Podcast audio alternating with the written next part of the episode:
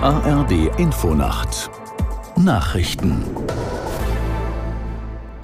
um 3 Uhr mit Ronald Lessig. Bundeskanzler Scholz plant offenbar einen Besuch in den Hochwassergebieten. Nach einem Bericht der Bild will er damit signalisieren, dass die Bundesregierung die Betroffenen in dieser schwierigen Lage nicht allein lässt. Aus der Nachrichtenredaktion Christian Hermanns. Wann der Kanzler die Reise unternimmt, steht noch nicht fest. Ebenso ist noch nicht bekannt, welche Hilfen er zusagt. Die Grünen hatten vom Bund angesichts der Flut bereits zusätzliche Investitionen in den Hochwasserschutz gefordert. In der akuten Phase steht der Bund den Ländern schon mit verschiedenen Diensten zur Seite. Überall ist das technische Hilfswerk im Einsatz. Bundespolizeihubschrauber transportieren große Sandsäcke und Helikopter der Marine erkunden die Lage. Kritisch bleibt die Hochwasserlage vor allem in Gebieten in Niedersachsen und im Süden Sachsen-Anhalts. Der Landkreis Mansfeld-Südharz hat wegen des Hochwassers den Katastrophenfall festgestellt. In Winsen im Kreis Celle und in Lilienthal bei Bremen mussten sich Bewohner in Sicherheit bringen. In zahlreichen Regionen wurden die Deiche verstärkt, zum Beispiel in Haaren an der Ems.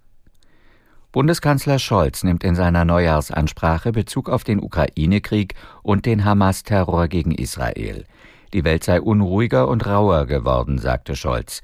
Aber, so der Bundeskanzler wörtlich, wir in Deutschland kommen da durch. Aus Berlin Andreas Reuter. Nach dem Urteil des Verfassungsgerichts zum Bundeshaushalt könnten nicht alle Vorhaben der Regierung umgesetzt werden, räumt Scholz ein. Dennoch gebe es konkrete Entlastungen für die Bürger. Nur indirekt geht Scholz auf die Dissonanzen in seiner Ampelregierung ein. Auf manch laute Debatte hätte er durchaus verzichten können, so der Kanzler. Aber, so wörtlich, ganz ohne Diskussion über den richtigen Weg funktioniert Demokratie nicht nicht. Bulgarien und Rumänien treten dem grenzkontrollfreien Schengen-Raum in Teilen bei. Die EU-Mitgliedsländer beschlossen nach eigenen Angaben einstimmig, zunächst die Kontrollen an den Luft- und Seegrenzen von Ende März an aufzuheben. Über die Aufhebung der Kontrollen an den Landgrenzen solle später entschieden werden. Österreich hatte Anfang des Monats angeboten, dass im Flugverkehr mit beiden Staaten die Schengen-Grenzen fallen könnten, wenn Brüssel im Gegenzug die EU-Außengrenzen durch schärfere Grenzkontrollen stärke. Das waren die Nachrichten. Das Wetter in Deutschland.